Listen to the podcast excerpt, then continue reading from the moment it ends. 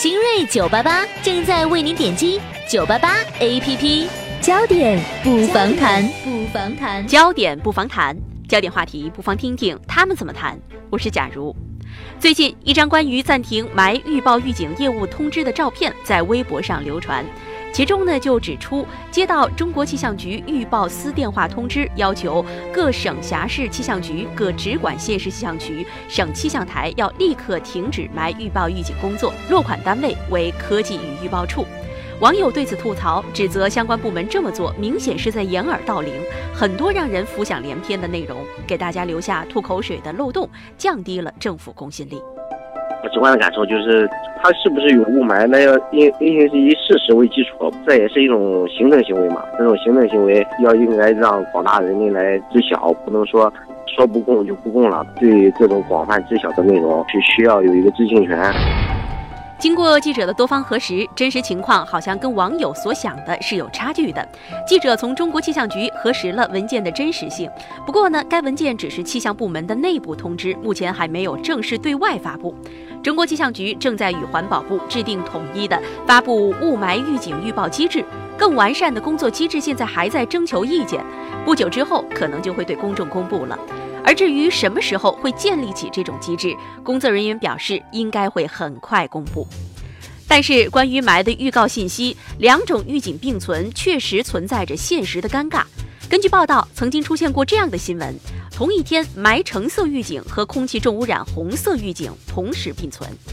在二零一三年霾预警信号标准修订之前，霾预警只有黄色、橙色这两级。二零一三年首次增加了霾红色预警，分别对应中度霾、重度霾和严重霾。环保部和中国气象局由于评价指标体系、分级标准和发布流程等方面存在着差异，环保部门发布的预警信息和气象部门发的有时候确实存在不一致的情况，给公众的认知和地方政府应对工作也带来了一定的困扰。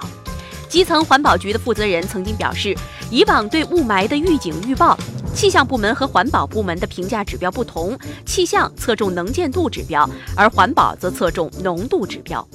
今后霾可能不再单独公开发布。最新的进展是，中国天气网上已经没有了全国霾区的预警图，而中国气象局也说，目前正在整理对外发布相应的材料，需要等到统一的回应。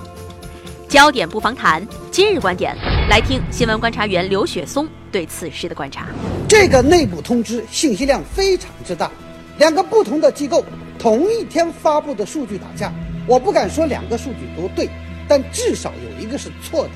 是内部去协调统一了再发布，还是把标准规范了再发布？这里面非常有讲究。我个人觉得，谁发布都不是问题，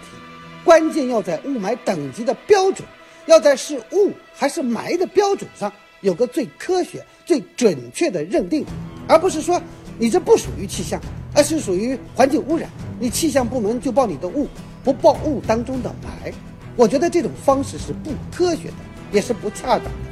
现在的老百姓对于雾霾的发布本身对它的准确性就有些怀疑，而这些怀疑呢，又跟一些地方被曝说。给监测设备戴口罩等一些数据作假有关，在这样一个信任背景之下，这个内部文件可能出发点是想把预警和发布弄得更准确一些，但是很容易给人造成统一口径的猜疑。